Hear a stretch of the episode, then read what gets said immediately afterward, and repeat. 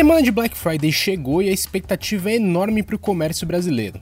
A data deve movimentar 4,2 bilhões de reais e se esse for o número, vai ser a maior movimentação financeira desde que a data foi incorporada ao calendário do varejo nacional em 2010.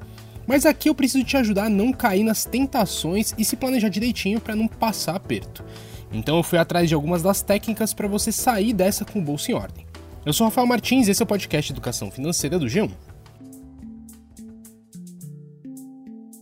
Esses 4,2 bilhões de reais são a expectativa de vendas da CNC, que é a Confederação Nacional do Comércio. Isso significa 1,1% de aumento real sobre a Black Friday do ano passado, que já foi super forte. Ainda mais considerando que a evolução do e-commerce nesses anos de pandemia foi enorme. Nesse ano a gente tem junto com a Black Friday a Copa do Mundo, que costuma também movimentar o comércio atrás das TVs e de outros equipamentos para você acompanhar os jogos. Mas também tem junto um recorde nacional de inadimplência das famílias. Também por números da CNC, 30,3% das famílias brasileiras estão inadimplentes, que é a maior taxa em seis anos. E como o dinheiro está em falta, eu conversei com a professora Cristina Helena Pinto de Mello, da ESPM, que é especialista em consumo e ela nos deu todas as dicas para a gente navegar essas águas da Black Friday sem entrar na estatística de dívida do país. Vamos ouvir? Cristina, com toda a sua visão de mercado de consumo, dá para você se dizer otimista com a Black Friday desse ano, assim como tem algumas associações comerciais? Olha, eu acho que de novo a gente vai se surpreender bastante, vai ter um resultado bem positivo nessa Black Friday, por vários motivos. É, um deles é que, de fato, as pessoas estão com uma condição de renda menor. É, muito embora tenha crescido a taxa de emprego né, e os salários não estão caindo, é, os preços subiram muito, que deixou uma margem pequena para as pessoas. Então, a oportunidade que elas têm de fazer boas compras é comprar com desconto, né? comprar uh, numa condição de preço melhor. Então, eu imagino que as pessoas possam uh, se beneficiar muito da Black Friday nesse ano, né, que é um ano em que os orçamentos estão muito apertados. Mas seria muito importante que elas planejassem a Black Friday. Mas como assim? Planejar a compra ou o orçamento doméstico? O que, que seria o ideal neste momento? Primeiro, as pessoas terem uma escala de prioridades. Então, quem está endividado, acho que a primeira coisa a fazer é agora no fim do ano, se tiver uma folga financeira, né, seja por um décimo terceiro ou por um emprego temporário, que essa pessoa busque quitar essas dívidas, né, fazer uma negociação de dívida. Se ela não tem dívida, ela tem que fazer uma conta de, qual, de quais vão ser as despesas que vão, no começo do ano, aparecer para ela. Filho na escola, férias, né, pagamento de PVA, IPTU, e aí, o dinheiro que ela sabe que ela não vai precisar usar para isso, e que ela vai poder usar para as festas de fim de ano, é fazer uma lista. O que, que ela quer comprar para ela, para a casa dela e para presentear os outros. E aí, com base nessa lista, começar a monitorar os preços e monitorar as lojas para poder encontrar bons descontos, boas ofertas, ofertas legítimas, e aí sim fazer uma compra que é uma compra inteligente, porque ela vai economizar bastante é, e vai, vai antecipar as compras de Natal. Tá, mas tudo isso passa por uma boa pesquisa de preço, né? Como você recomenda que se faça isso? E ainda tem aquela vantagem de você pesquisar no varejo físico e no online? Ou a internet já matou essa diferença? a gente identifica vários perfis de consumidores, né? Pessoas que gostam de comprar no físico e pedir é, e levar para casa, gente que gosta de comprar no online, esperar chegar em casa, gente que gosta de comprar no online e buscar na loja, gente que compra na loja e pede para entregar em casa. Então, tem vários perfis. É, as pessoas hoje são multicanais, né, para dizer a verdade. Mas o, o, fundamental de quando eu falo de pesquisar preço é que se é uma coisa que a pessoa já sabe que ela quer, ela vai monitorando os preços no site para ver se vai mesmo ter um desconto se não vai. Há alguns sites que permitem que você veja o histórico da cotação de preços no, no, no período anterior. Você consegue olhar o histórico e ver. É, tem diferença de preço no canal online e no, no presencial. É, as lojas preparam isso buscando é, esses perfis de consumidor.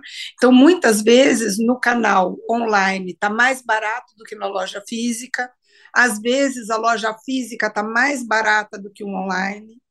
Né? Então, não, não, a gente não pode esquecer de contabilizar o frete nessa, nessa conta, porque às vezes o preço é melhor no online, mas o frete é caro, dependendo da localização que você está no Brasil, né? Então, às vezes, compensa mais comprar na loja mesmo. Então, é bom monitorar esses preços e ir observando. Tá, mas agora vamos para o inverso. Quais são os erros mais comuns que a Black Friday faz o consumidor cometer? Olha, os erros mais comuns são, primeiro, você comprar por impulso, né? E, e olhar o preço, achar que ele é interessante e, e fazer a compra sem estar endereçado para uma necessidade. A segunda é a pessoa olhar o preço que está marcado no site, olhar o desconto e não comparar. Eu acho que esse é um erro comum, porque muitas vezes a loja está de fato oferecendo um desconto em relação àquilo que ela pratica, mas você tem concorrentes oferecendo um desconto maior. Então, não aperta a tecla rápido, pesquise, olhe. É, o terceiro erro comum é a pessoa não olhar a, o frete e não incluir o frete como um, uma, um custo né, na, na, compra. Então, tem que olhar o frete, tem que calcular o frete. É, o outro é, é a pessoa com muita pressa na hora de comprar, ela não vê as medidas, ela não vê o tamanho, ela não, não, não vê se cabe no lugar. Ai, nossa, está um super preço, vou comprar. É, o outro erro é quando você fica olhando, eu, eu falei para a gente monitorar os preços, né, ficar observando.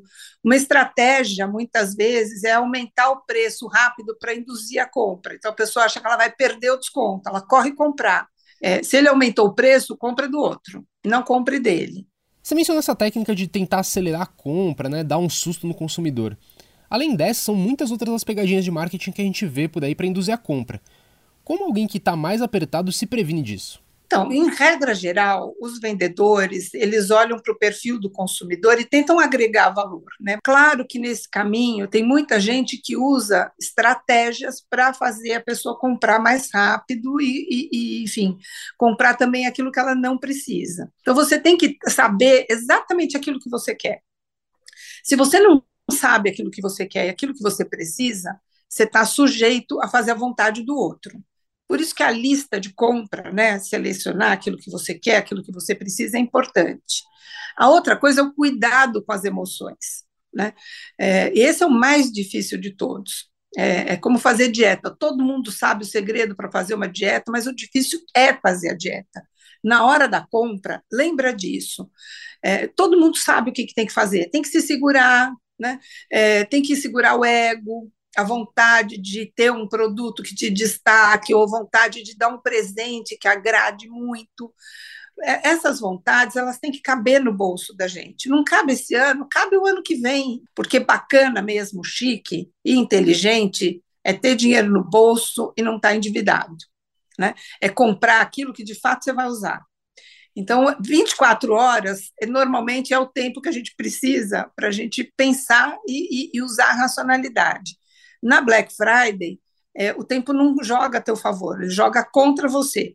Então, levanta, vai tomar um copo d'água, pensa um pouco, olha a sua lista, pensa se é tão necessário assim, se você não pode esperar um ano para ter aquele produto ou para presentear aquele produto para evitar fazer dívida e ficar sujeito a pagar juros pra, pra de crédito para banco, para financeira. Porque quando você entra numa situação de dívida, o que você está fazendo é deixando de poder comprar mais porque você transferiu parte da tua renda para quem te emprestou esse dinheiro. A gente faz uma pausa rápida e volta já.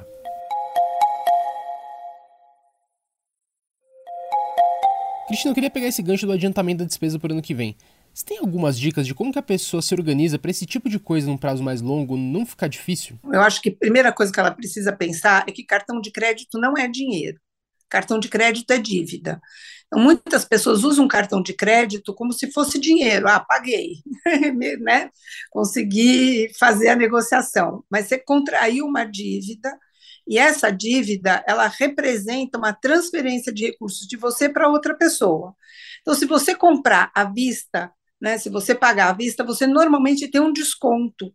Então pensa que o que você está pagando a mais, você está pagando para outra pessoa comprar aquilo que você poderia comprar. Eu acho que esse é um recurso bacana para você segurar a sua mão. Né? Você está disposto a abrir mão desse dinheiro para outra pessoa comprar mais do que você? Não é melhor você pagar à vista? Então, acho que essa é a primeira coisa. A outra é, é, a parte mais difícil, né? Mas é essa de fazer conta mesmo. Quanto que eu gasto por mês, quanto que eu recebo, quanto que eu tenho de dinheiro, quanto que eu preciso para pagar minha dívida, quanto que eu preciso para as surpresas de começo de ano. Né? Então, vamos tentar lembrar IPVA, IPTU, férias, é, uniforme escolar, é, material escolar, matrícula, normalmente são despesas que vêm no começo do ano e você tem que estar preparado para isso. Então, fazer conta, pegar papel, lápis, caneta, fazer a conta direitinho, ela é absolutamente importante para você reconhecer as despesas que você tem né, e poder se planejar. É, evite emprestar o seu cartão, isso também acontece com muita frequência. Chega na Black Friday, as pessoas veem umas oportunidades, querem fazer, não tem limite, não tem cartão, pedem emprestado. Não empreste seu cartão, né? esse cartão é seu. E no caso das parcelas, é bom uh, somar as parcelas, né? tentar ter uma organização, ter uma planilha, se você tem um computador, ou usar um aplicativo. Existem softwares de gestão e aplicativos de gestão monetária que você pode usar para controlar o que você está gastando no cartão de crédito. Os bancos disponibilizam arquivos que você pode dar download com todas as suas despesas para você ter, ser mais eficiente nesse controle, nessa despesa, para você totalizar as suas parcelas. Então, busque também fazer o uso desses recursos, porque eles são importantes e estão disponíveis. Tá certo, então, para a gente fechar, vamos dar um resumo aqui do que é importante ter em mente para uma boa Black Friday. Meio que uma receitinha. Então, minha primeira receita é né? Veja quanto você tem de dinheiro para gastar da Black Friday. Isso depois de você negociar a dívida e pensar nas surpresas do começo do ano. Faça uma lista das suas necessidades e das suas vontades. Né? Observe bem essa sua lista para ver se você não colocou coisas coisas ali que você não precisa, né? É, não compre por preço. Eu acho que essa é uma coisa muito importante, porque quando você compra por preço, por oportunidade, muitas vezes não está endereçado para uma necessidade. Então você olhou o preço, está mais barato, você acha aquilo interessante, mas você não sabe direito o que você vai fazer com aquilo, você vai ficar com um produto em casa que não tem o que fazer com isso. Né? Algumas lojas permitem que você faça um cadastro e ela identifica para você com antecedência as promoções que ela está fazendo. Muitos dos lojistas hoje fazem de fato promoções reais, né? olhando para esse consumidor, olhando para esse, esse cliente e pela fidelização desse cliente. Então, se você quiser fazer esse cadastro, claro que esse dado que você está dando para a loja é um incentivo para esse lojista também fazer um preço promocional melhor para você. E isso pode ser muito interessante, mas não deixe de comparar preços. No passado, você olhar por diferentes canais, por exemplo, usar um, um Chrome ou usar um, um Explorer, né, que tinha, tinha diferença de preço entre a forma através da qual você acessava a loja. Hoje essas diferenças já não acontecem mais com frequência, então não vale a pena ficar experimentando vários, vários veículos né, para acessar o preço, mas vale a pena você olhar sites de busca de preço de comparação. Eles são rápidos, né, eles fazem uma busca naquele momento e vão identificar para você os melhores preços, os promocionais. Então é isso, gente. Esse foi o episódio de hoje. Você já sabe que na semana que vem tem um tema diferente aqui para você. O podcast Educação Financeira está disponível no G1, no Globoplay ou na sua plataforma de áudio preferida. Então não deixa de seguir o podcast no Spotify ou na Amazon, de assinar no Apple Podcasts, de se inscrever no Google Podcasts ou no Castbox ou de favoritar a gente na Deezer. Assim você recebe uma notificação sempre que um novo episódio estiver disponível. E não deixa de avaliar o podcast na sua plataforma preferida também. Eu sou o Rafael Martins, eu assino o roteiro desse episódio e a edição é do Thiago Kazudowski. Um abraço para você e até a próxima.